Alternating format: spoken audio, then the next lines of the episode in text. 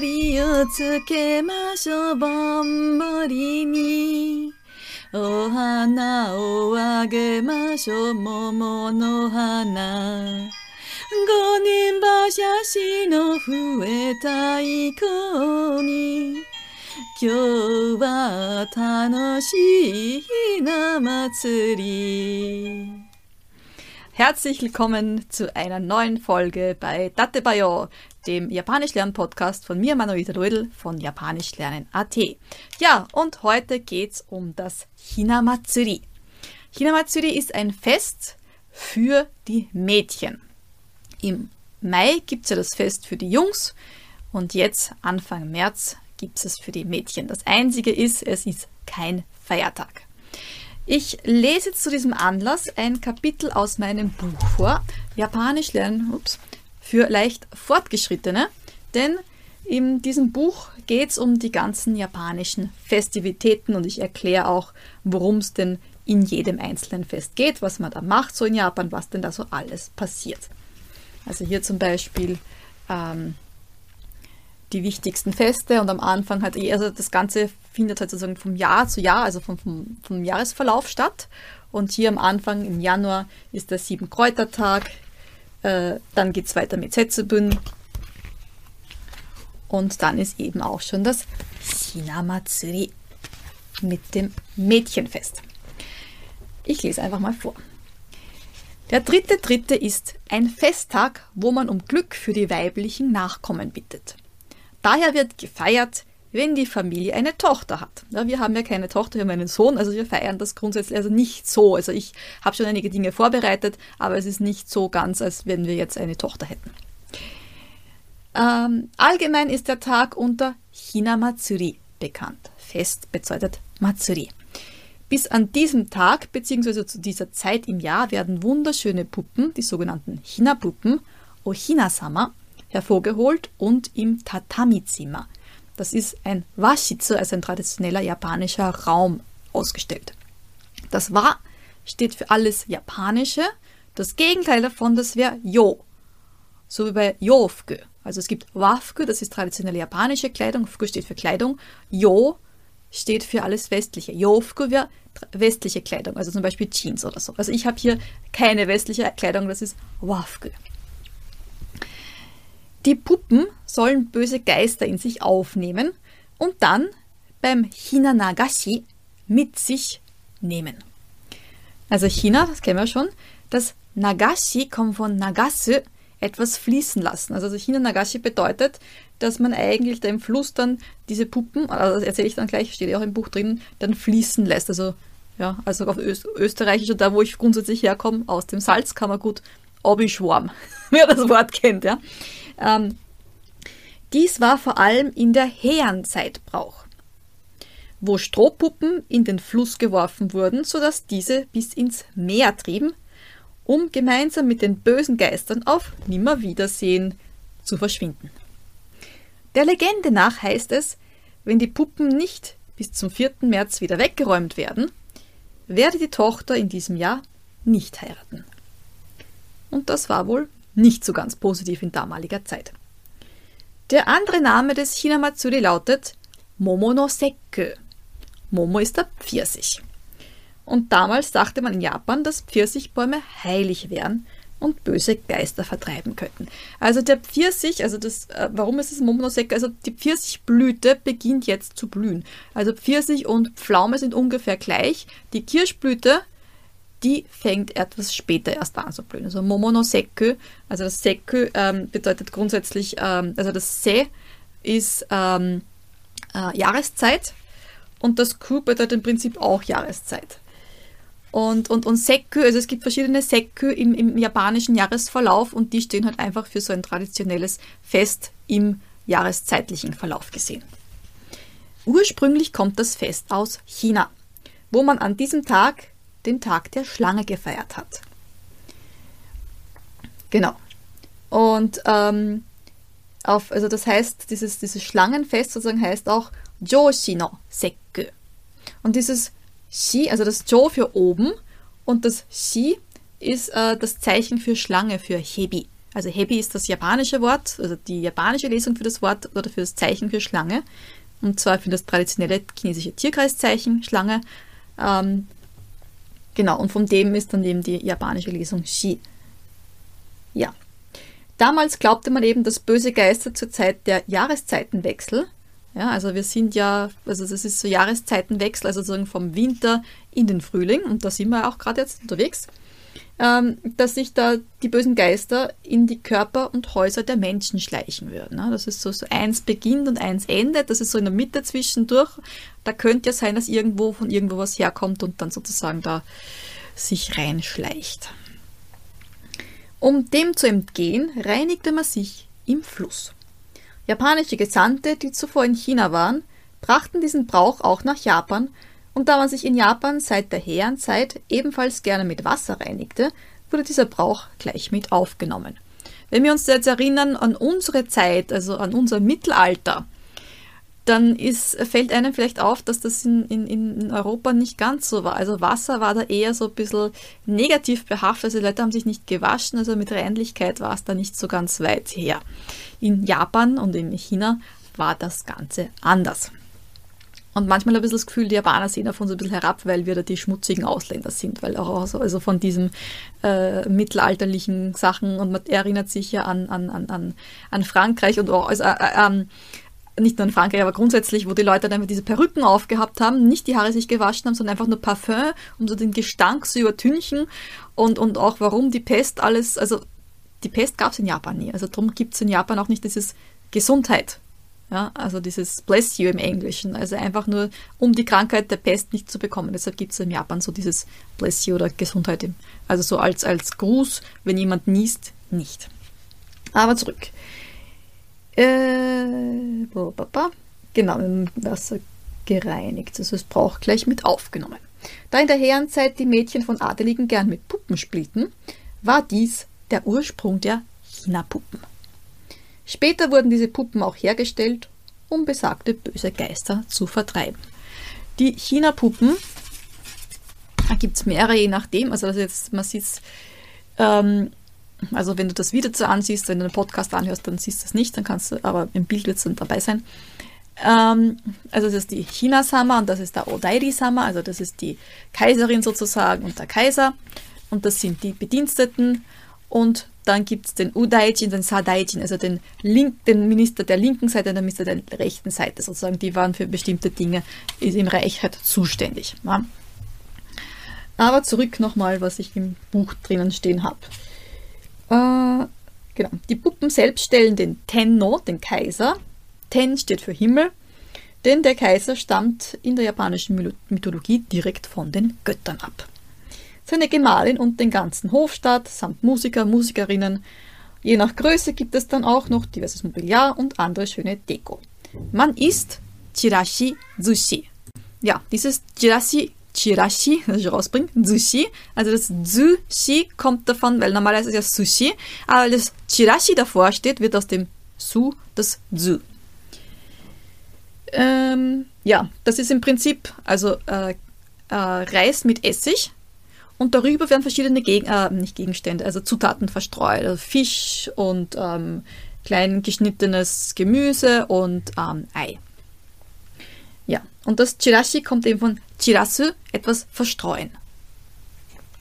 Auf der Speisekarte stehen auch niedlich dekorierte Torten und es wird Amasake getrunken.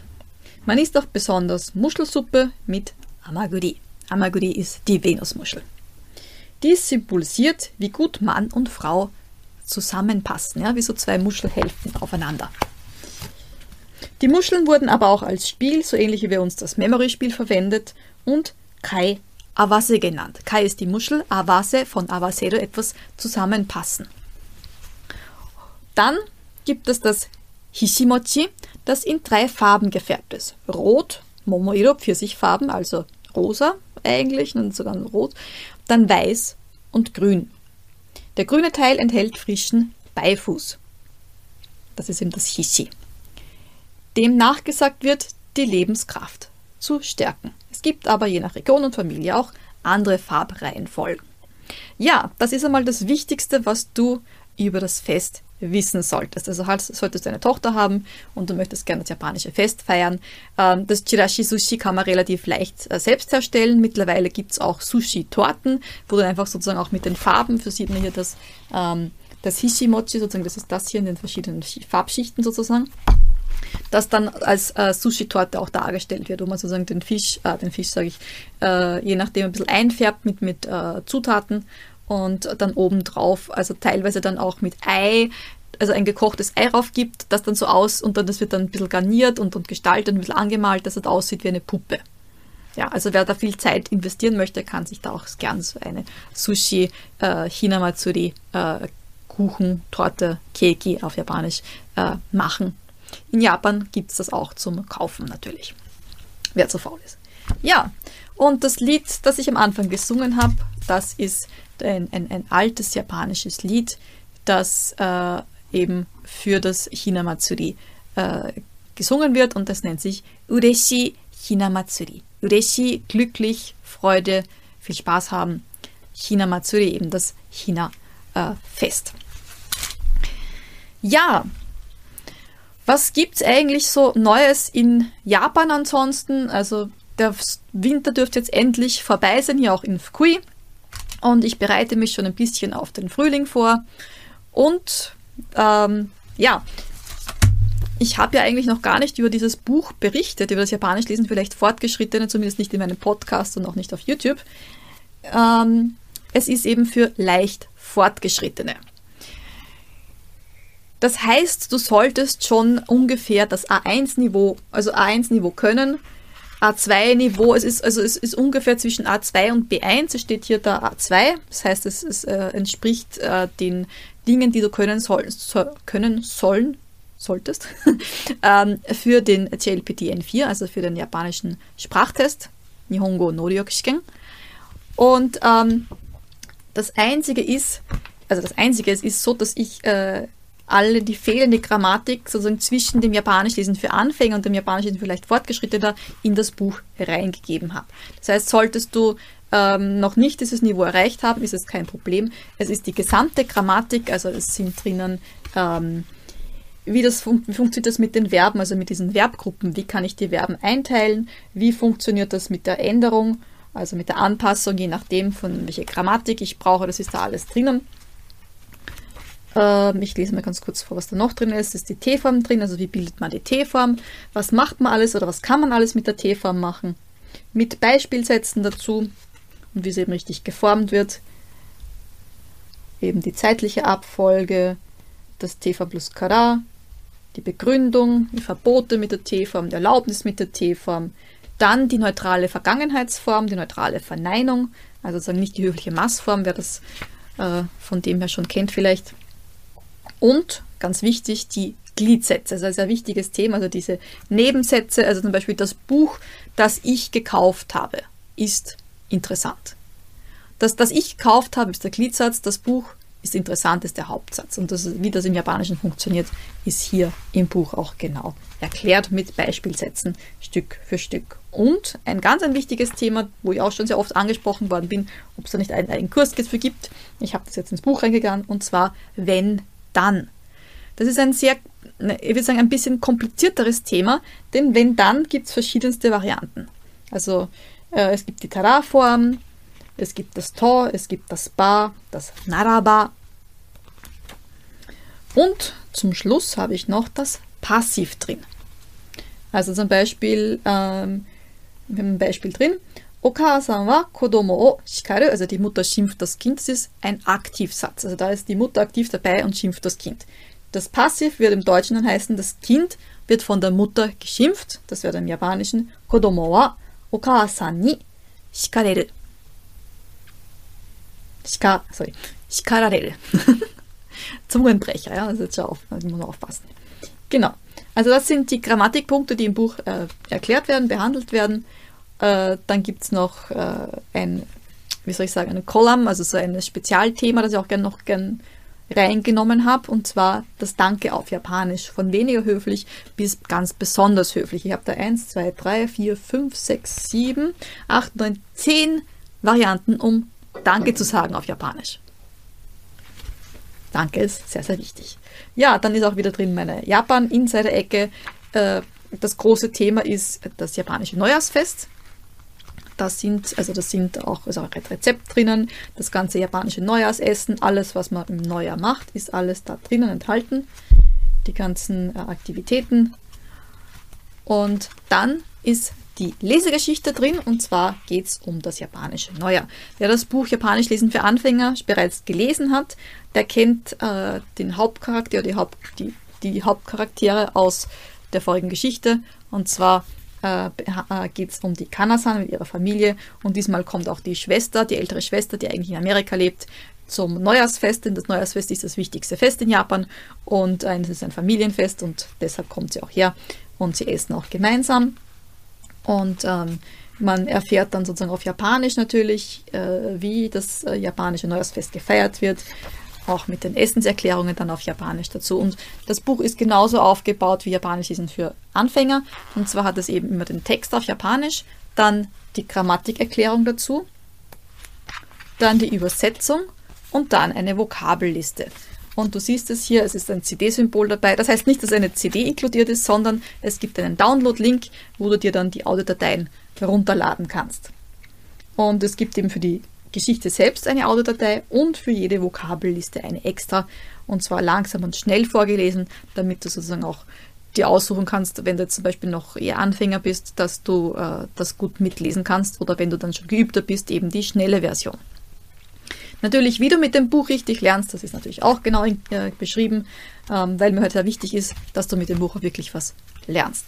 So, jetzt ist die Frage, du bist jetzt noch kein Anfänger, ah, du bist ja kein Fortgeschrittener oder Fortgeschrittener, dann gibt es noch mein Buch Japanisch für Anfänger. Das ist wirklich für komplette Anfänger, also du musst noch gar nichts können, da ist alles drin, was du wissen musst. Und zwar die Hiragana, die Katakana, Basisvokabular und einfachste Grammatik. Und ich bin sehr stolz drauf, dass auch ein eigener Terminplan drinnen ist. Das heißt, das ist immer so Checklisten, man kann das abhaken, was man schon erledigt hat.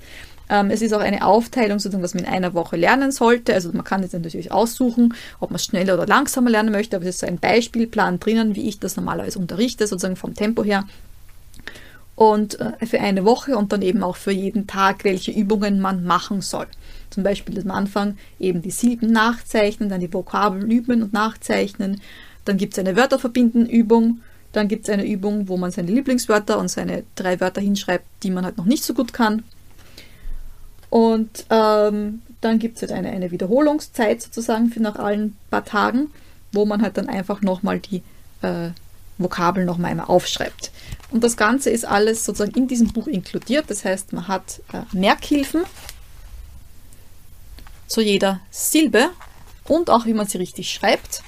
Also das sind äh, jede Silbe sozusagen hat die Strichfolge dabei und was es sonst nirgendwo gibt, ist, es gibt so eine ähm, Übersicht, was leicht falsch gemacht wird. Also sagen, wo man sehr, wo sehr oft, wo ich bisher sehr oft in meinen jetzt bisher, wie und lang unterrichte ich jetzt schon, ich habe angefangen 2010, also zwölf Jahre unterrichten, äh, welche Fehler ich denn da bisher so äh, gefunden habe, wo, wo Leute sehr oft Fehler machen beim Schreiben, die sind alle in diesem Buch inkludiert und dann der falsche Teil immer rot hervorgehoben, damit du genau weißt, okay, hier muss ich aufpassen. Dann gibt es auch die Vokabelliste dazu, das heißt, für jede äh, Silbenreihe sind zehn Vokabeln enthalten mit einer Audiodatei. Auch hier gibt es wieder äh, ziemlich viel Zusatzmaterial zum Runterladen. Da gibt es auch wieder den Download-Link. Hier ist aber so, dass sehr viel Zusatzmaterial drin ist, also nicht nur die Audiodateien, sondern auch die ganzen Übungen. Also wer sozusagen nicht so gerne ins Buch reinschreibt, kann sich die PDF-Dateien runterladen, sich ausdrucken und dann auf dem normalen Papier üben. Einfach um mehr Übungsplatz zu haben. Dann die Wörter selbst nochmal zum Nachschreiben aus der Vokabelliste. Und dann gibt es diverse Übungen. Also hier eben das, das Vokabel verbinden, sozusagen also das Wort auf Japanisch und dann eben die äh, deutsche Übersetzung und sozusagen schauen, weiß ich schon, was das überhaupt bedeutet. Dann eben seine Lieblingswörter aufschreiben, Wörter, die man noch nicht so gut sich gemerkt hat. Dann gibt es auch ein Diktat, ja, also da gibt es äh, die Audiodatei, du hörst dir das an und versuchst das nachzuschreiben, was ich da sage. Das Wortsuchrätsel ist noch eine Variante, um zu üben. Da sind jetzt alle bisher gelernten Wörter drinnen aus dieser Reihe und du versuchst, die dann daraus zu finden. Und unten drunter stehen die deutschen Wörter und du kannst dann die Übersetzung daneben hinschreiben. So ist das Ganze grundsätzlich aufgebaut und dann geht es so Silbe für Silbe durch. Dann gibt es eine Wiederholung, also es gibt zwischendurch auch immer Informationen über Japan selbst und zum Beispiel hier über die Schule, wie die Japaner, japanischen Kinder die, Schrei die Schrift überhaupt lernen zum Beispiel.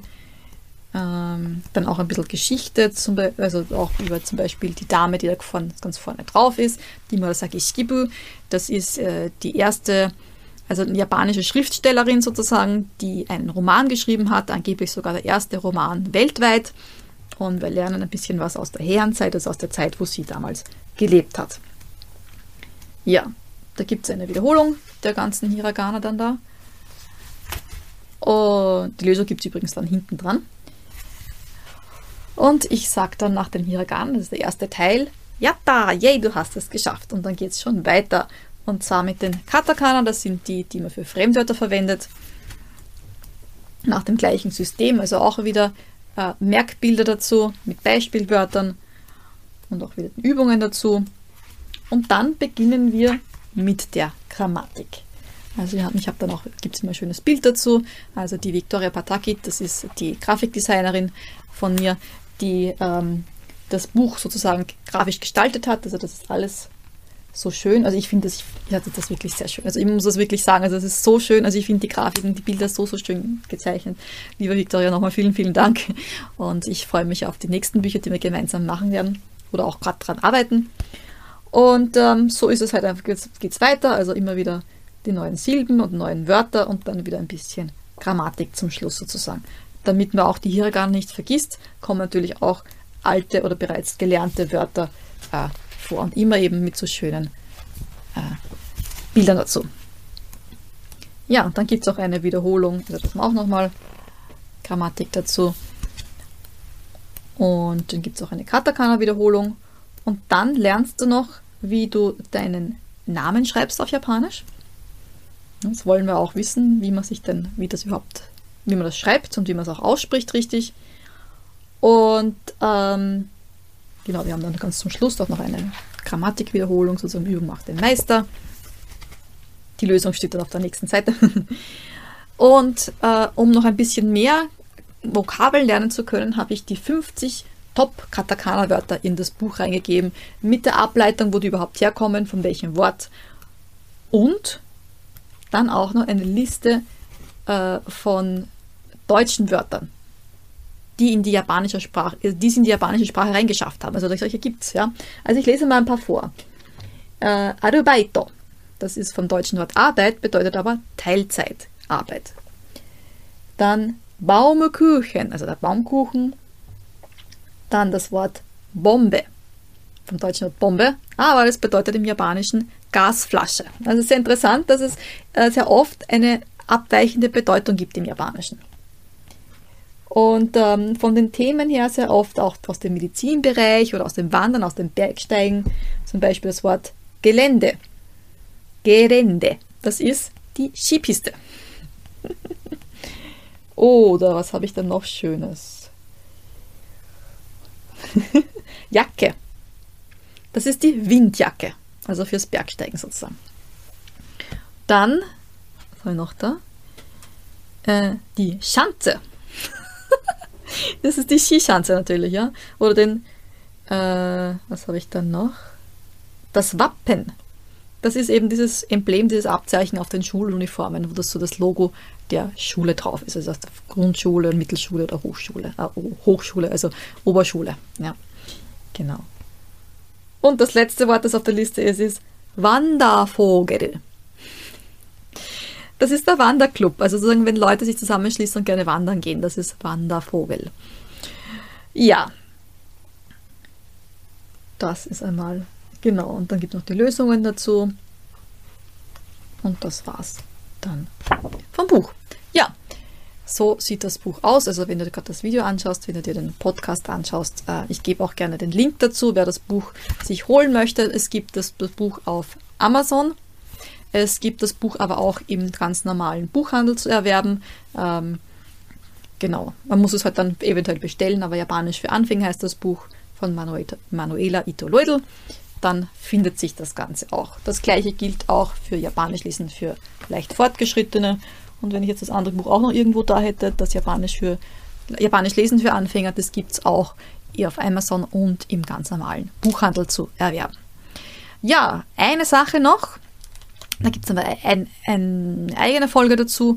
Und zwar gibt es bald wieder ein Gewinnspiel.